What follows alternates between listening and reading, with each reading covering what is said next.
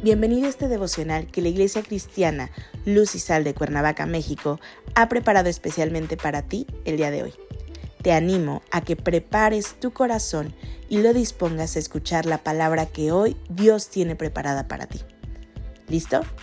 Vamos a comenzar.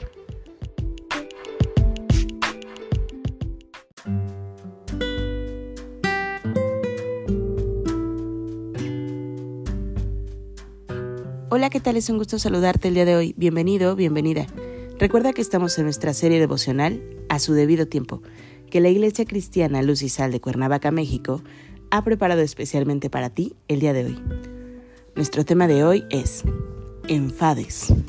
Hoy te voy a pedir que tomes tu Biblia y me acompañes al libro de Gálatas capítulo 6, versículo 9.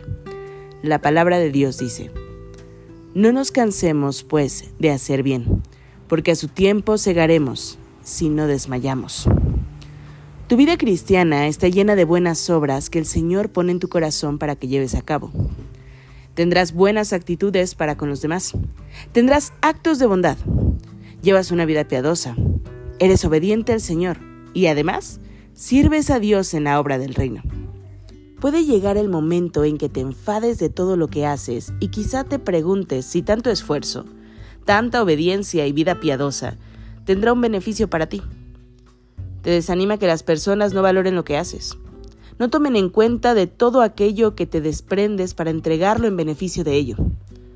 Es posible que veas la ingratitud de ellos por medio de sus actos. Entonces, considera si vale la pena seguir trabajando en la obra del reino. Y puedes preguntarte, ¿y hasta cuándo?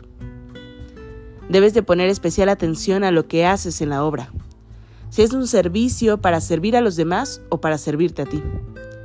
Pero debes poner también especial atención hacia afuera, en tu trabajo, en tu escuela, en tu casa, incluso cuando andes de compras por el supermercado.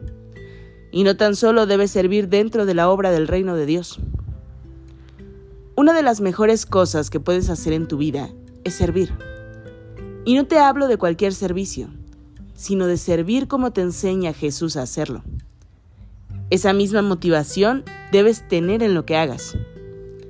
¿Cómo puedo beneficiar a otros con el servicio que hago? Pues no te enfades de tu servicio. El servicio que haces al interior del reino de Dios, así como hacia afuera, debe de ser de tal impacto que sea para la vida eterna. Entonces tienes que todo servicio que entregues tiene su recompensa a su debido tiempo, no cuando tú esperas que se dé. Es por ello que hoy te digo, no te enfades de hacer el bien. Sigue haciéndolo. El servicio que haces es temporal y debe de ser bueno. Excelente. Cuando oras e intercedes por alguien, el ser fiel con tus ofrendas y diezmos, el levantarte y predicar el Evangelio a aquellos que no lo han escuchado para que sean salvos. En el ministerio que desarrolles dentro de la iglesia, los discipulados, la escuela dominical, y muchos otros servicios que prestes. Debe ser bueno, excelente. Todos estos servicios de valor eterno siempre serán de gran valía y tendrán su recompensa en eternidad. Es por ello que es a su debido tiempo. No te enfades de hacer el bien a los demás por medio del servicio. Sirve a la manera de Jesús. Tu recompensa tal vez no sea aquí en la tierra, pero de seguro que Jesús no dejará de manifestarlo en el cielo. A su debido tiempo, sabrás qué tan valioso fue tu servicio aquí en la tierra. Acompáñame a orar.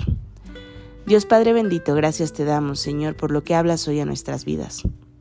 Hoy venimos delante de ti, Señor, con un corazón humillado y arrepentido, pidiendo, Señor, que tú lo tomes y lo escudriñes. Y que si el día de hoy, Señor, alguno de nosotros se encuentra enfadado, cansado, Señor, del servicio. Seas tú, Señor, abrazando a cada uno con amor, renovando esas fuerzas, Señor, como dice tu palabra, y permitiéndonos ver que la meta eres tú, que no estamos aquí de forma permanente, sino de paso, y el servicio que hoy hacemos es para glorificar tu nombre, Señor. Oramos a ti entregando nuestra vida en tus manos y este precioso día en el que nos has permitido despertar. En el nombre poderoso de Cristo Jesús. Amén.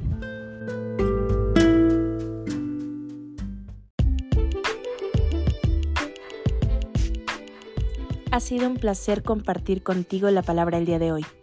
Te animo a que no te pierdas ni un solo capítulo de esta serie devocional. Nos vemos el día de mañana. Y recuerda, conecta con Dios.